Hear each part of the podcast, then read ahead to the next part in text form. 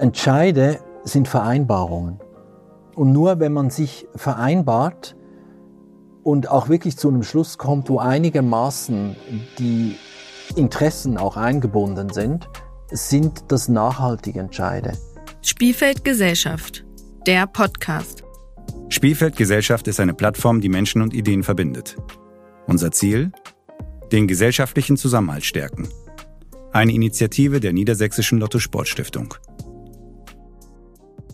Hallo und herzlich willkommen zu einer neuen Folge Spielfeld Gesellschaft der Podcast. Wir sind heute im Deutschen Theater in Göttingen und wollen uns mit dem Intendanten Erich Siedler über die Frage unterhalten, welche Rolle spielt das Theater für den gesellschaftlichen Zusammenhalt. Viel Spaß. Erich, vielen Dank, dass du für uns Zeit hast. Würdest du dich bitte einmal vorstellen? Mein Name ist Erich Siedler. Ich bin in Luzern aufgewachsen in der Schweiz, habe dann äh, Regie studiert neben Kunstgeschichte in Zürich und bin dann jetzt auch schon länger in Deutschland unterwegs in den Theatern. Du bist hier in Göttingen Intendant. Kannst du uns vielleicht kurz und einfach erklären, wie wird man denn Intendant und was bedeutet das? Also ich glaube, bedeutend tut es, dass man den Wunsch und den Willen hat, ein Haus künstlerisch auszurichten, es zu gestalten, inhaltlich. Das heißt, ähm, sich ein ganz klares Konzept darüber zu machen, wie man so ein Haus gedanklich ausrichtet, wie man es versucht unter, unter gewissen äh, Prämissen quasi sichtbar und spürbar zu machen nach außen. Und welche Themen da verarbeitet werden, letztlich dann in jedem Stücken und jedem, jedem Forum. Ich glaube, das muss man wollen. Dazu muss man ähm, Lust haben und auch ein bisschen Sitzleder, weil es zu organisieren dann einiges gilt. Man kann ja nicht nur immer sich Dinge wünschen, sondern muss sie dann irgendwann mal auch organisieren. Und insofern wird man das eigentlich mit dem tun. Wenn ich jetzt in einfachen Worten wiedergeben würde, dass du Chef dieses Hauses bist und dass du entscheidest, welche Stücke gespielt werden und wer hier arbeiten darf, würdest du widersprechen oder ist das richtig? Ja, also ich würde dir insofern ein bisschen widersprechen, weil das klingt jetzt sehr absolutistisch. Mhm. Äh, ich bin ja äh, mit einem Team von Dramaturginnen und Dramaturgen unterwegs, mit denen ich mich berate. Und wir entscheiden eigentlich gemeinsam, wer hier arbeitet. Also quasi, wenn ein Vorsprechen stattfindet, also es gibt äh, jemand, äh, den wir suchen fürs Ensemble beispielsweise oder Regisseurin, Regisseur, dann machen wir das so, dass wir darüber reden, welches Stück passt zu welcher Regisseurin, beziehungsweise wenn wir eine neue Regisseurin haben, die bei uns arbeitet, was geben wir der für einen Auftrag? Genauso ist es bei den Schauspielerinnen wir gucken uns die alle gemeinsam an, wenn die sich hier vorstellen, wenn die quasi vorspielen und äh, beraten darüber, ob das ins Ensemble passt oder nicht. Ich fälle solche Entscheide nicht alleine, mhm. weil äh, im Grunde genommen geht es darum, wie übrigens in der Demokratie ganz grundsätzlich, Entscheide sind Vereinbarungen. Und nur wenn man sich vereinbart und auch wirklich zu einem Schluss kommt, wo einigermaßen die Interessen auch eingebunden sind, sind das nachhaltige Entscheide. Und sonst hast du, und wenn du als Absolutist entscheidest, immer das Problem, dass du dir die Macht sichern musst, dass du quasi diese ganzen Entscheide, die dann nicht im Sinne der anderen gefällt wurden, sich irgendwann mal an irgendwelchen Stellen wieder zeigen, das ist äh, eindeutig viel, viel mehr Arbeit. Ich sehe das ganz pragmatisch, ganz abgesehen davon, dass ich es unglaublich uninteressant finde, alleine zu entscheiden, weil das Gespräch darüber, welche Vorstellung, welche Inszenierung bei uns gelungen ist und welche nicht, welche Kollegin sich entwickelt hat und welche nicht, das sind extrem wichtige äh, Gespräche das sind ja für uns, auch für das künstlerische Team, sind das ganz wichtige Weichen, die wir stellen für die Zukunft, indem wir uns immer wieder gewahr werden, was wollen wir eigentlich, in welche Richtung wollen wir gehen. Mhm. Trotzdem bist du ja, jetzt unabhängig von der Frage der Macht oder wie absolutistisch du dieses Haus führst oder nicht oder demokratisch, bist du ja für Außenstehende der Leiter dieses Hauses. Ich wiederhole nochmal den ersten Teil der Frage. Wie wird man denn der Leiter eines Theaters? Indem man die Verantwortung übernimmt, dass die Null schwarz ist. Das heißt, äh, diese öffentlich geförderten Häuser sind ja ein Zugeständnis der Demokratie, also der, der, der, unseres demokratischen Systems, dass hier quasi Forenräume, Gedankenräume aufgemacht werden in diesen Häusern, in denen äh, hier im Grunde genommen das alles diskutiert wird, was uns umtreibt in der Demokratie. Und diese ähm, Häuser haben natürlich einen gewissen Auftrag, also sie müssen natürlich Publikum erreichen und sie müssen auch irgendwie etwas auslösen. Es muss schon irgendwie auch spürbar sein, dass es diese Häuser gibt, weil für mhm. die Städte ist es ja auch wichtig, dass ein Theater prosperiert, also dass da die Menschen hingehen und dass da was los ist weil davon profitieren auch die Städte. Aber im Grunde genommen geht es darum, dieses Haus dann so zu verwalten, dass ähm, die Bedürfnisse der Politik, das Geld, was investiert wurde, die Ansprüche, die an die Kunst entstehen, die Zuschauer, die quasi auf dieses Haus blicken und auch Ansprüche haben, dass wir das einigermaßen gut aneinander vorbeikriegen. Jetzt hast du ganz viele Schlüsselbegriffe genannt, auf die ich auch peu à peu zurückkommen möchte. Aber beginnen wir nochmal so ein bisschen mit ähm, dem Blick in die Vergangenheit. Nehmen wir mal den Zeitraum 1960 welche Aufgabe hatte das Theater damals und wie hat sich das jetzt in der Zeit verändert und welche Aufgabe hat das Theater heute? Also wenn du jetzt die Nachkriegszeit ansprichst, mhm. dann ist es ja interessant, dass nach dem Krieg übrigens das deutsche Theater das erste Theater, was wieder gespielt hat. Mhm. Ja, deswegen äh, sind auch Künstlerinnen und Künstler aus Berlin hierher gekommen, weil es eines der wenigen Theater war, was überhaupt noch in Stand war. Also man konnte hier 55, glaube ich, oder 52 oder so schon wieder einen ganz regulären Betrieb stattfinden lassen. Und ähm, da ging es natürlich darum, wieder eine Normalität zu bekommen. Also sich wieder auf Werte zu besinnen, die eine gewisse Normalität bedeuten. Währenddem die Zeit, ja, wenn man so will, die reflektierte Zeit bis 45 eine absolut absolutistische Zeit war, mhm. äh, die ihre eigenen Gesetze hatte und der Krieg sowieso. Und ich glaube, dass diese, dass diese ganzen kriegstraumatisierten äh, eine große Sehnsucht hatten nach, nach, einem, nach einer Erzählung, nach einer gewissen Form von Geschlossenheit einer Form.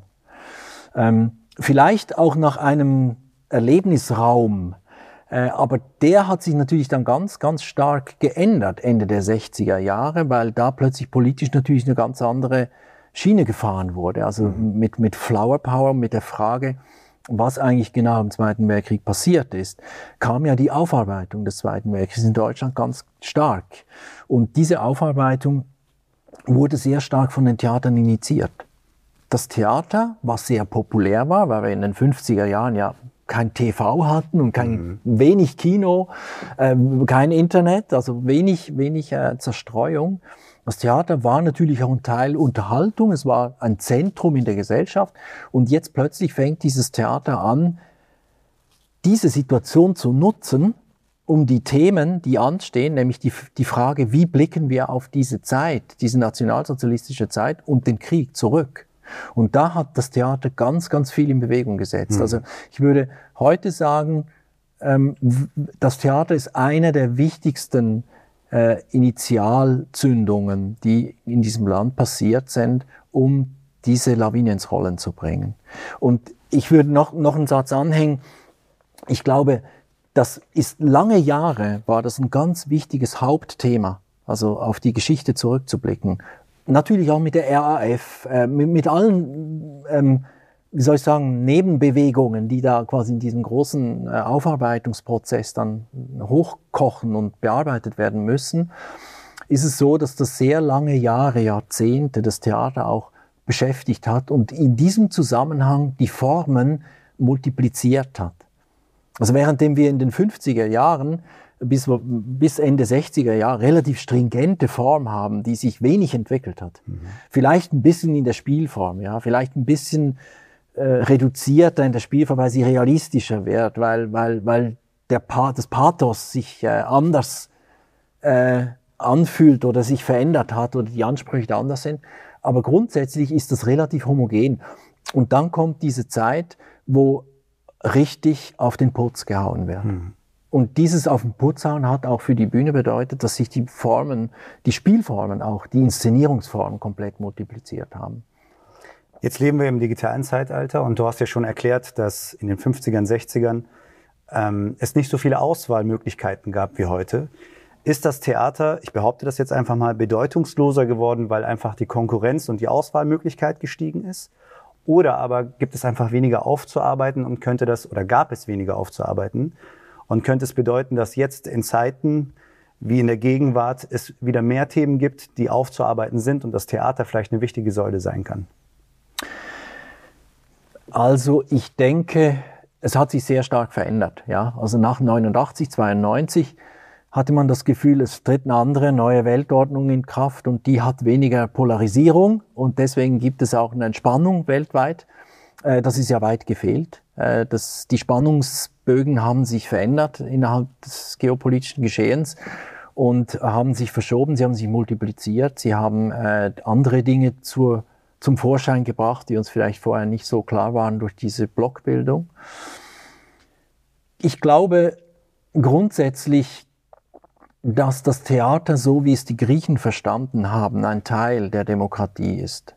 Also insofern würde ich es nicht an der Wichtigkeit der Themen messen, sondern grundsätzlich am Bedürfnis, dass Menschen mitbestimmen wollen, dass sie ihr politisches Geschick selber in die Hand nehmen wollen, dass sie sich vereinbaren wollen darüber, wie wir leben wollen. Und letztendlich kannst du sagen, im Theater ist keine andere Frage wesentlicher als die auf der Bühne. Wie wollen wir künftig zusammenleben? Meinst du, das wird in der Gesellschaft so wahrgenommen, dass das Theater genau dieser Ort ist? Naja, vielleicht, vielleicht ähm, äh, nicht von jedem und jeder. Ich glaube auch nicht, dass es darum geht, dass wenn ich ins Theater gehe, dass ich dann bewusst merke, ich bin ein Teil gelebter Dem Demokratie. Das glaube ich gar nicht, dass das sein muss. Aber es ist einfach so, dass wir, äh, wenn wir andere Länder sehen, wie beispielsweise Amerika, die ja quasi dieses, Kultur, dieses äh, staatlich kulturell subventionierte System nicht haben, sondern auf privatwirtschaftlicher Basis agieren, dass wir da eine Polarisierung haben in dieser Demokratie, die heute schwer mit dem Begriff Demokratie in Verbindung gebracht werden kann, weil im Grunde genommen die Demokratie, das ist jetzt eine Behauptung, die würde mhm. sehr weit führen, wenn ich die ausführe, ich glaube, dass sie sehr, ähm, sehr ökonomisiert ist die Demokratie in Amerika. Also sie ist sehr stark den Gesetzen des Marktes unterworfen. Und da geben wir einen großen Teil der Demokratie auf. Ich glaube, dass die Demokratie aber nicht nur bedeutet, an die Urne zu gehen, sondern es bedeutet, dass wir Räume haben, in denen wir uns austauschen. Und jetzt kannst du sagen, naja, heute Abend ist Untertan hier im Haus. Ne? Mhm. Wie tauschen sich denn die Leute aus, wenn sie nebeneinander sitzen und die Geschichte des Untertan sehen, was ja de facto auch noch eine Geschichte ist, die uralt ist. Mhm. Ähm, erstens, ähm, diese Geschichte ist unfassbar gut, das Untertan. Und wir müssen sie uns immer wieder gewahr werden, dass wir dazu tendieren, Untertan zu sein, zu werden, zu wollen. Und ähm, es ein großer Akt des Mutes ist, sich das selber einzugestehen, um dagegen zu arbeiten. Und damit sind wir schon voll in der Frage, was eigentlich Demokratie bedeutet. Nämlich mhm. es, hat, es hat mit einer Fähigung, mit einer Befähigung zu tun, sich immer wieder aufzuraffen im Wissen darum, dass es manchmal nicht einfach ist, nicht zu wissen mhm. oder sich entscheiden zu müssen. Aber das ist ganz wichtig, weil immer dann, wenn wir das aus der Hand geben, geben wir uns etwas anderem in die Hand. Ja. Und dann lassen wir uns äh, manipulieren und fernsteuern. Und wenn diese Leute im Zuschauerraum sitzen und sich zwar wahrnehmen, aber natürlich nicht darüber reden, inwiefern ist der Untertan für sie wichtig. Nehme ich wahr, wie mein Partner, meine Partnerin atmet, was besonders auffällt, wo ein Lachen kommt, wie der Applaus ist, wie der ganze Atem im Zuschauerraum ist. Man sieht, wenn man auf der Bühne ist, das muss ich dir nicht sagen, mhm. äh, sieht man, wie das Publikum unterschiedlich reagiert. Was das für einen Unterschied macht, wenn heute eine Vorstellung gelingt und morgen ist sie lang, langweilig, langatmig, langfädig. Sie gelingt nicht, man kommt nicht zum Publikum vor. Das Publikum ist irgendwie abwesend oder kritisch, skeptisch, was immer. Und was da für eine Eigendynamik entsteht, äh, das ist, das ist zwar nicht oder schwer zu beschreiben für jemand, der jetzt nur im Zuschauerraum sitzt und quasi konzentriert ist auf die Bühne, aber das sind große Prozesse der Vereinbarung. Jetzt hast du meine nächste Frage eigentlich schon ausführlich beantwortet. Ich möchte sie aber trotzdem nochmal konkret stellen. Welche Rolle spielt das Theater für den gesellschaftlichen Zusammenhalt? Das ist natürlich jetzt seltsam, ne, wenn ich als Intendant darüber nachdenke, welche Rolle wir spielen. Weil ich immer wieder den Politikerinnen und Politikern erkläre, warum es Theater braucht. Und dabei äh, natürlich immer auch versuche, die Argumente anzuwenden, die tatsächlich jetzt wesentlich sind für Politikerinnen. Beispielsweise die Frage, inwiefern eine Stadt attraktiver ist, wenn sie ein Theater hat, was de facto so ist. Also sprich, in Göttingen gibt es eine große Firma Sartorius, die sind ja jetzt sogar an die, an den, an die DAX-Börse gekommen. Mhm. Und dieses Unternehmen expandiert sehr stark. Und der äh, CEO von dieser Unternehmung sagt, im Moment ist es so, dass die Leute, die sie brauchen, diese Manager, die stellen jährlich wahnsinnig viele Leute ein, weil die extrem expandieren. Die kommen trotz Göttingen und nicht wegen Göttingen hierher. Und das muss uns zu denken geben. Der hat ganz klar darauf plädiert, eine Stadt muss attraktiv sein. Und eine Stadt ist attraktiv, wenn sie das anbietet. Natürlich gehen nicht alle Manager dahin. Die wenigsten vielleicht sogar. Mhm. Und trotzdem weiß man heute, dass es eine große Rolle spielt, ob eine Stadt kulturell etwas zu bieten hat oder nicht. Also das sind jetzt relativ profane Gründe, ja, warum ja. eine Stadt ein Theater braucht. Ich glaube einfach, es muss Räume geben, in denen, wie wir das ja hier auch versuchen, äh, Foren aufgemacht werden, in denen sich Menschen beteiligen können. Also wo sie sich äußern dürfen, wo sie auch mal zurücklehnen dürfen, indem sie sich mit dem entweder verdichteten Kunstgeschehen oder sogar mit äh, journalistischen Beiträgen etc. Äh, konfrontieren lassen können, ohne dass sie sich sofort verhalten müssen dazu. Also wenn du so willst, ähm, ein Theater ist ein, ein, ein Denkraum, in dem vieles, vieles passiert und passieren kann, ohne dass da die direkten Resultate daraus erwachsen muss. Ich verstehe dich so. Ich komme ins Theater und das Theater bietet mir die Möglichkeit, mitzudenken, mitzusprechen, mitzugestalten.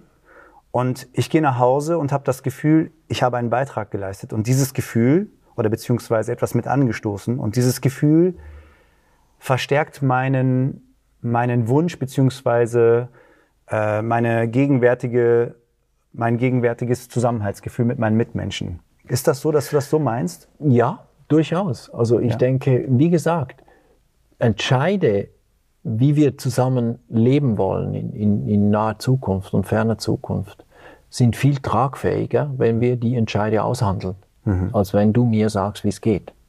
Oder ich dir. Gibt es eine Zahl, die aussagekräftig ist, wenn, wenn man wissen möchte, wie viele Menschen, wie zum Beispiel hier in Göttingen, äh, tatsächlich das Angebot eines Theaters wahrnehmen? Grundsätzlich sagt man in der Bundesrepublik, dass ungefähr fünf Prozent der Menschen ins Theater gehen. Reichen 5% aus, um Nein. den Zusammenhalt zu stärken? Naja, das kommt immer ein bisschen darauf an. Das ist ja im Internet auch so. Du brauchst so Influencer, du brauchst mhm. quasi die, die richtigen. Multiplikatoren. So Multiplikatoren, genau.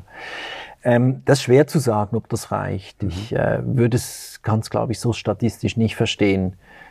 Ähm, natürlich würde man sich immer wünschen, dass es mehr sind, das ist schon klar. Ähm, auf der anderen Seite, ähm, es gibt ein sehr unterschiedliches Programm. Die Frage ist dann immer eben, die ganze Gesellschaft unterstützt ja, quasi subventioniert so ein Haus. Ähm, ist das dann gerechtfertigt, wenn nur 5% dahin gehen oder vielleicht 10? Hm. Lass mich noch etwas sagen. Mhm. Wenn die 95% die das Angebot nicht wahrnehmen, jetzt dem Theater vorwerfen würden, das ist viel zu abstrakt mhm. und äh, ihr müsstet eigentlich konkretere Dinge tun. Mhm.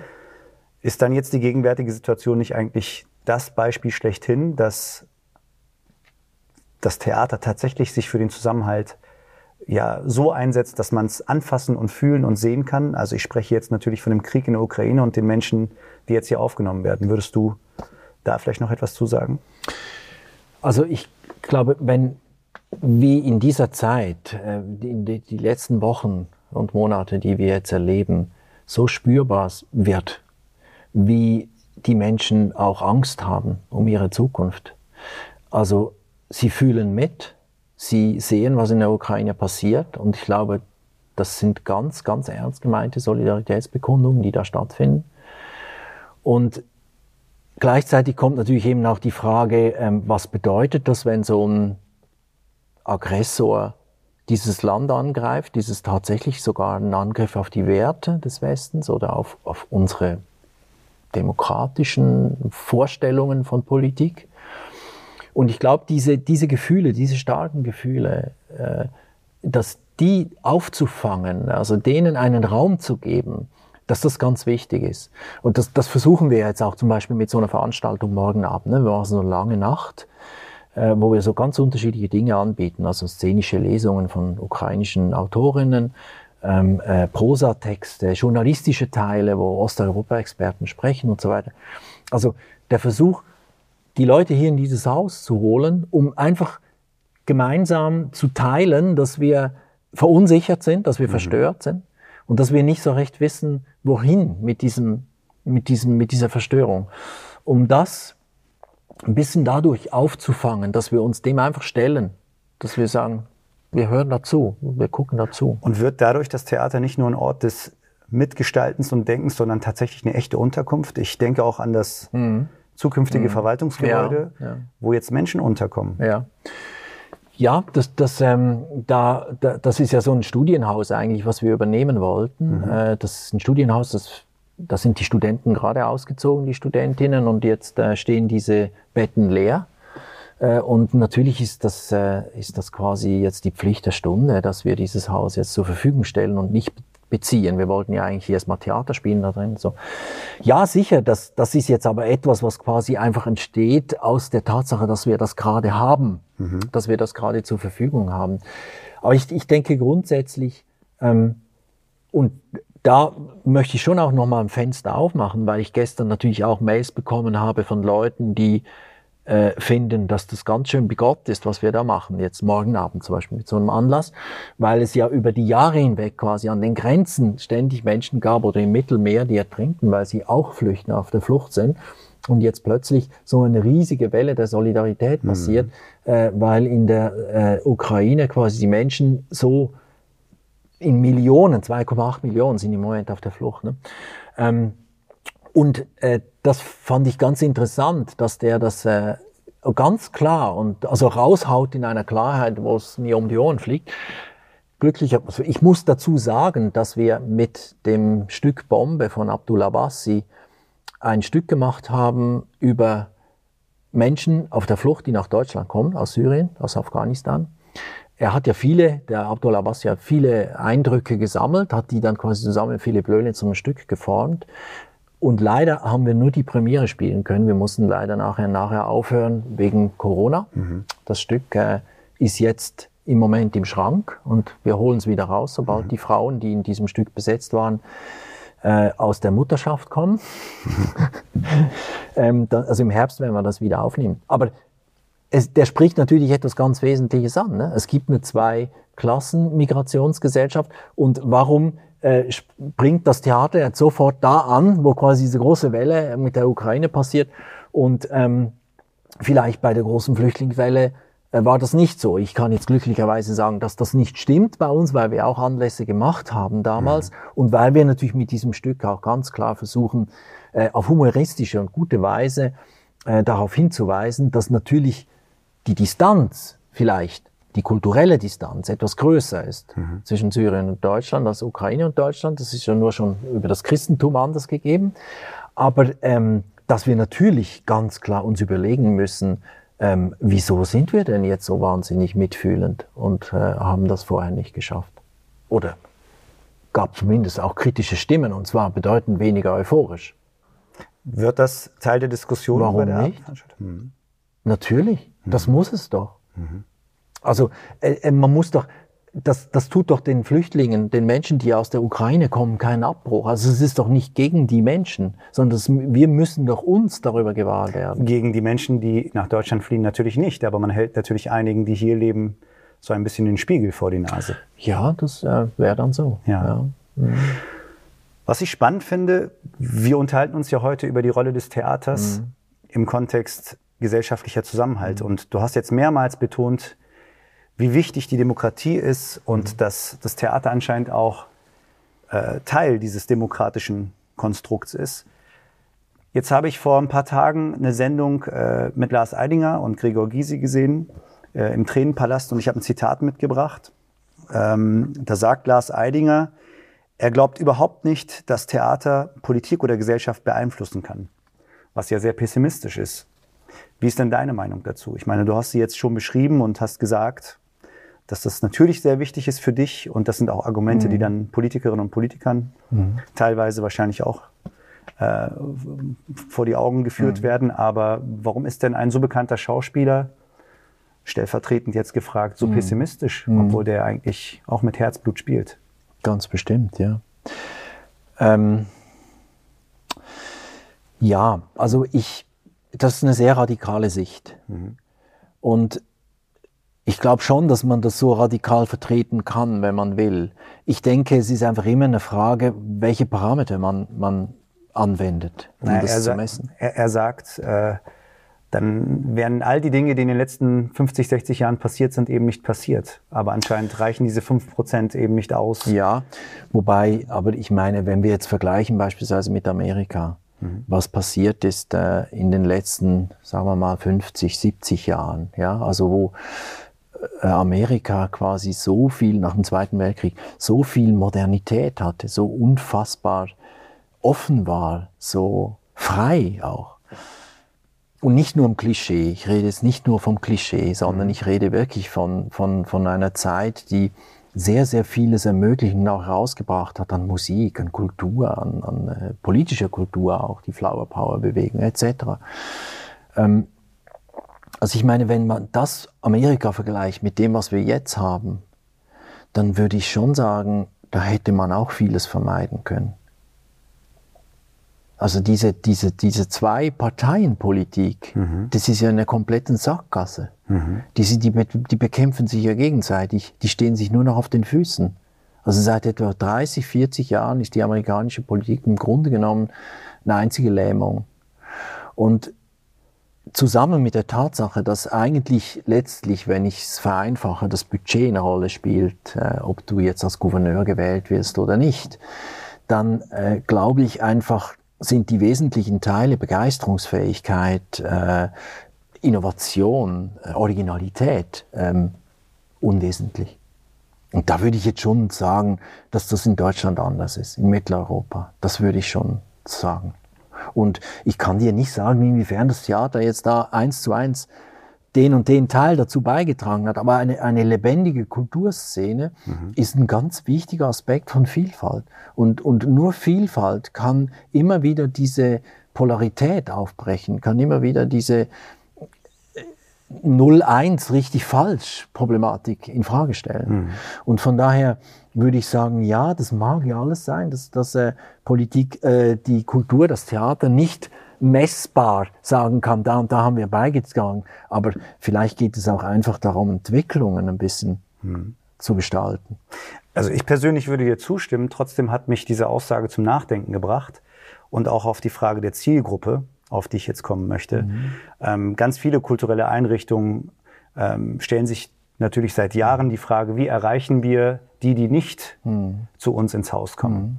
Ähm, und ist es nicht so, dass die, die hier im Theater sowieso schon sind, mhm. ähm, tendenziell natürlich zu einer Gruppe gehören, die sowieso schon in einem Denkprozess sind mhm. und sich austauschen und der Besuch in einem Theater eigentlich nur noch sozusagen das i-Tüpfelchen ist, mhm. beziehungsweise der Beweis, dass die in diesem Prozess sind. Mhm.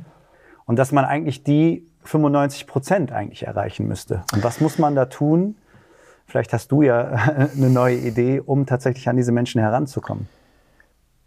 Da habe ich natürlich nicht, ist ja klar. Aber ich weiß, was du meinst. Also äh, ähm, bestätigt man sich darüber, dass man zu dieser Elite oder was auch immer gehört, indem man ins Theater geht, oder geht man ins Theater und erlebt da etwas, was einem quasi befähigt zu irgendetwas. Ne?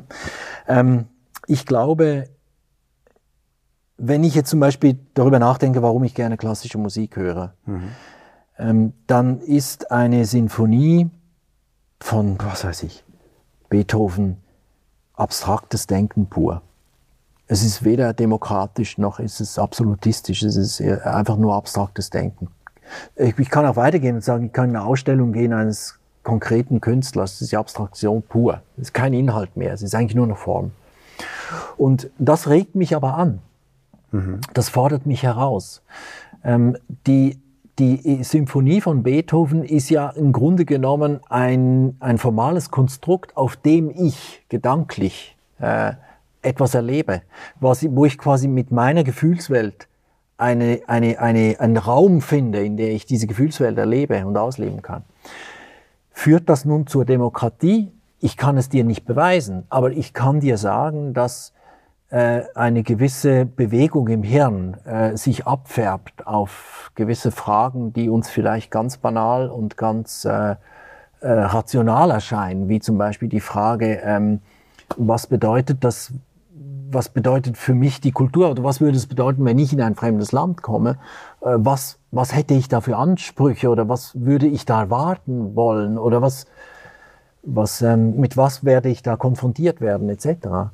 Und, und insofern geht es doch um eine Sensibilität, sich selber aufrecht zu erhalten, um sich damit auseinanderzusetzen, dass sowohl in der Familie wie in der Politik äh, die Dinge nicht immer so laufen, wie man sich das vorstellt oder gerne haben möchte. Bin ich als besserer Demokrat automatisch auch solidarischer? Denke schon, ja. Diese Frage würde ich jetzt mal kurz beantworten, weil hm. ich glaube schon, ja. Würdest hm. du nicht sagen? Doch, ich glaube, ich würde, ich würde dir auch zustimmen. Ich glaube, Solidarität ist schon ein ganz wesentlicher Aspekt mhm. von Demokratie, weil das ja mit Mitfühlen zu tun hat und mit Verstehen und Nachvollziehen. Und das äh, braucht man ja, um Entscheide zu fällen, wenn man davon ausgeht, dass andere mit, mitgetragen werden in der Entscheidung. Erich, ich stelle mir auch die Frage, warum wir immer tatsächlich mehr Menschen erreichen müssen. Also reicht es nicht, dass es dann von den, ich nehme jetzt immer wieder die fünf Prozent, die du angesprochen hast, reicht es nicht, wenn man eben diese fünf Prozent erreicht und diese Menschen dienen dann als MultiplikatorInnen in ihren Lebensrealitäten und wir haben dann mehr damit gewonnen? Oder müssen wir eben eine hohe Zahl erreichen, um eine Legitimation zu schaffen? Also ich, ich glaube, anstreben müssen wir eine hohe Zahl. Ich glaube schon. Und ich würde mal sagen, es geht uns sehr, sehr gut in Mitteleuropa. Und ich würde mal damit rechnen, dass selbst wenn du jetzt das Theater abschaffst, dass es uns, dass das Theater wieder erfunden wird, wenn es uns nicht mehr so gut geht. Und es wird uns irgendwann mal nicht mehr so gut gehen.